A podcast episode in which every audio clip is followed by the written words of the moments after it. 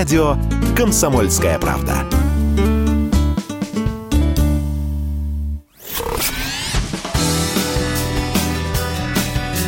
Союзный навигатор. Союзный, союзный навигатор.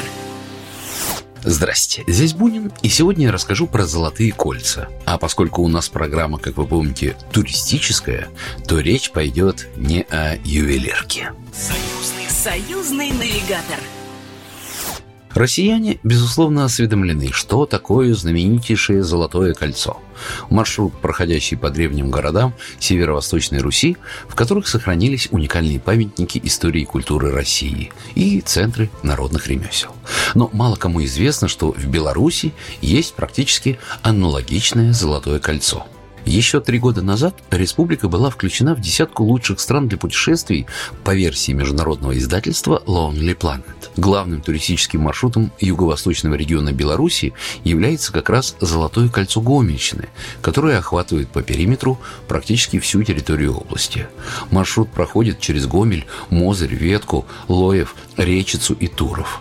Золотое кольцо Гомельщины включает в себя, в частности, знакомство со стоянкой первобытных людей, культурным наследием наследием Туровского княжества X века с другими уникальными памятниками архитектуры и природы, рассказывает белорусский историк Вадим Барабанов само это кольцо входит около 15-18 объектов. Они э, включают в себя как дворцово-парковые ансамбли, так э, отдельные объекты культовых строений, то есть там часовни, усыпальницы, храмы, вот. И посещать, конечно, ну, наверное, может быть, есть две пары года, хотя это, опять же, на любителя.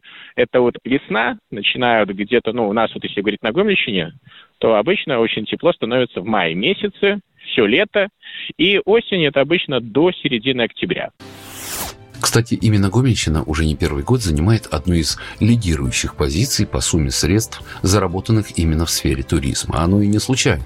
Климат, экология, инфраструктура. Первую строчку в рейтинге популярности занимает отдых в санаториях области. На лечение и оздоровление сюда приезжают гости даже из других, чаще всего соседних стран. Но, впрочем, вернемся на Золотое кольцо. С его древностями, храмами и прочими достопримечательностями продолжает белорусский историк Вадим Барабанов. Ключевая как бы точка, то, что называется Золотым кольцом Гомельщины, является город Гомель.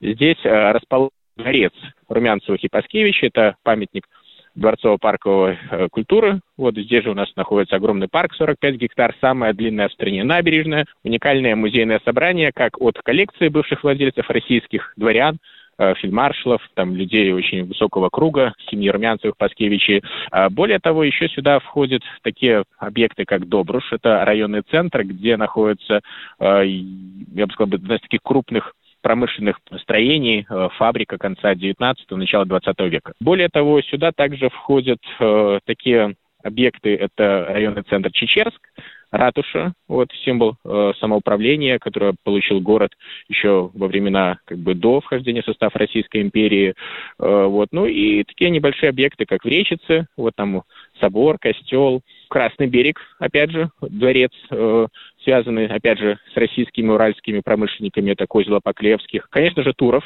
Но, правда, туда, если приезжать, то нужно лучше, опять же, в такой период весны и поздней осени, потому что Туров славится тем, что там находятся таких несколько объектов. Это растущие земли каменные кресты, а потом рядышком э, корпус, который сохраняет фундамент некогда э, такой знаковой для региона церкви, разрушенной, кстати, как считается, силами природы, ну, там землетрясение, как считается одна из версий. Вот. Ну и место, где как посетить как промышленный туризм, предприятия, где делают по итальянским технологиям сыры. Подлинные ценители и знатоки так называемого краеведческого туризма, а Золотое кольцо следует отнести именно к нему, утверждают, что, посещая подобные места, поневоле просыпается интерес узнать что-то новое или углубить знания о том, о чем уже доводилось слышать. У нас вообще на Гомельщине два таких места, где появились вот первые жители э, Беларуси, это Юрьевич и Бердыш. Вот, Бердыш в Чечевском районе, но там как таковая стоянка утрачена. А вот э, в Юровичах, получается, вот год назад как, сделали небольшую музейную такую экспозицию, но именно рядышком, недалеко, где вот находи, находится та самая стоянка, вот где были обнаружены там станки пребывания людей вот в Верхнем Палеолите. И недалеко там же, в этом населенном пункте, находится вот именно иезуитский коллегиум. Вот, ныне это мужской православный монастырь. И вот сейчас там вот продолжаются работы по восстановлению. Напомню, это был белорусский историк Вадим Барабанов. Ну и раз сегодня в нашей программе прозвучало словосочетание «золотое кольцо», то вот как раз по российским просторам сейчас мы и отправимся. Союзный, союзный навигатор. Считается, что автор термина и самой идеи кольцевого маршрута – журналист и литератор Юрий Бычков, который еще в 1967 году опубликовал в газете «Советская культура» серию очерков о древнерусских городах под общей рубрикой «Золотое кольцо».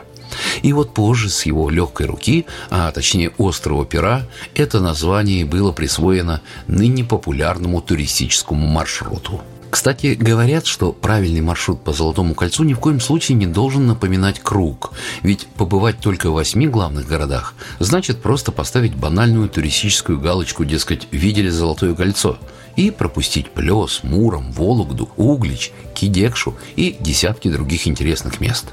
Рассказывает доцент Вятского государственного университета, член Союза экскурсоводов России Светлана Дождевых собственно, на этой территории расположены одни из самых древних памятников э, русской архитектуры. То есть мы можем увидеть памятники, которым уже более восьми веков. Это прежде всего самый древний храм по маршруту Золотое кольцо. Это церковь Бориса и Глеба в Кидикше.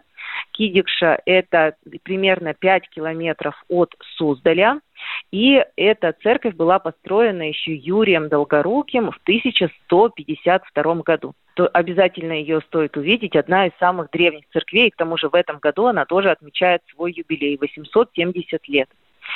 Э, Еще есть один храм, э, который является ровесником церкви Бориса и Глеба в Кидикше. Это Спасо-Преображенский собор, 1152 год. Это уже город Переславль-Залесский. Именно здесь крестили Александра Невского. И, конечно, главные храмы э, вообще по маршруту Золотое кольцо расположены именно в городе Владимир. Здесь расположен Успенский собор, Дмитриевский собор, собор, и совсем недалеко, в Боголюбово, располагается знаменитый храм Покрована Нерли. Конечно, самые красивые города и достопримечательности Золотого кольца лучше всего исследовать на машине. Съезжать с трасс на проселки, заглядывать в неизбалованные туристами деревеньки и любоваться из окна классическими русскими пейзажами. Именно на Золотом кольце России можно попробовать варенье и лосиное молоко, бить баклуши и ходить маршрутом Сусанина. Ну, конечно, в оба конца. Москвичам, между прочим, как обычно, повезло. Во многие места маршрута они могут отправляться просто на электричке. Частной экспрессе, и вот уже Сергиев Посад, самый близкий к столице город Золотого кольца. Родился он возле Троицы Сергиевой Лавры и живет с ней одной жизнью. Кстати, будучи в тех местах, не пренебрегайте экскурсией. Гиды всегда очень интересно рассказывают о Лавре и помогают не потеряться в толпе туристов и паломников. А взять Ростов Великий, повторю, Великий, а не тот, что на Дону, многим он сразу покажется до боли знакомым. Ведь именно по галереям его монастырских стен убегали от стрельцов самозванцы Милославский и Бунша в фильме «Иван Васильевич меняет профессию». Еще одна удивительная жемчужина Золотого кольца – Юрьев Польский самый удивительный собор России, на мой взгляд, это Георгиевский собор в Юрьев-Польском. Почему называется Юрьев Польский? Потому что это город, основанный Юрием Долгоруким. Польский, потому что там было рядом большое поле. Стоит причем сказать, что это единственный собор в России, у которого, да, из древних соборов, у которого мы знаем точное имя его архитектора. Это сам князь э, Святослав э, Всеволодович. На его стенах э, расположено 450 э, рельефов и э, этот декор является уникальным. Там есть изображения драконов, есть изображения различных животных, есть изображения святых. Но так как этот собор э, разрушался частично в 15 веке, его собрали по новой, и декор и некоторые части были переставлены с места на место, то теперь совершенно невозможно узнать, что же означают эти рельефы. Но на них также есть изображение слона. Поэтому отправляйтесь обязательно а, в Юрьев Польский, отправляйтесь по Золотому кольцу и рассматривайте знаменитые рельефы до монгольского периода, потому что после монгольского периода вот такие изображения животных и людей с наших храмов российских ушли. Напомню, это была доцент Вятского государственного университета, член Союза экскурсоводов России Светлана Дождевых.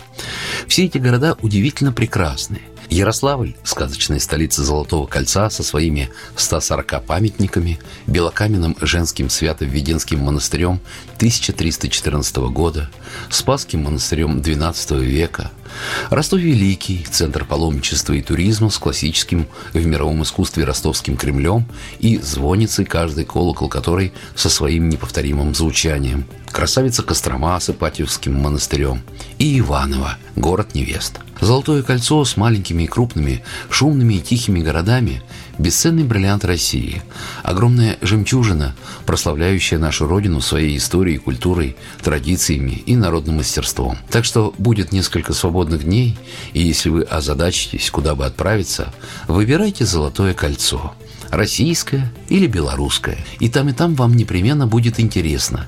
И надеюсь, вы вспомните меня добрым словом за своевременную подсказку. Здесь был Бунин. Пока. Программа произведена по заказу телерадиовещательной организации Союзного государства. Союзный навигатор. Союзный, Союзный навигатор.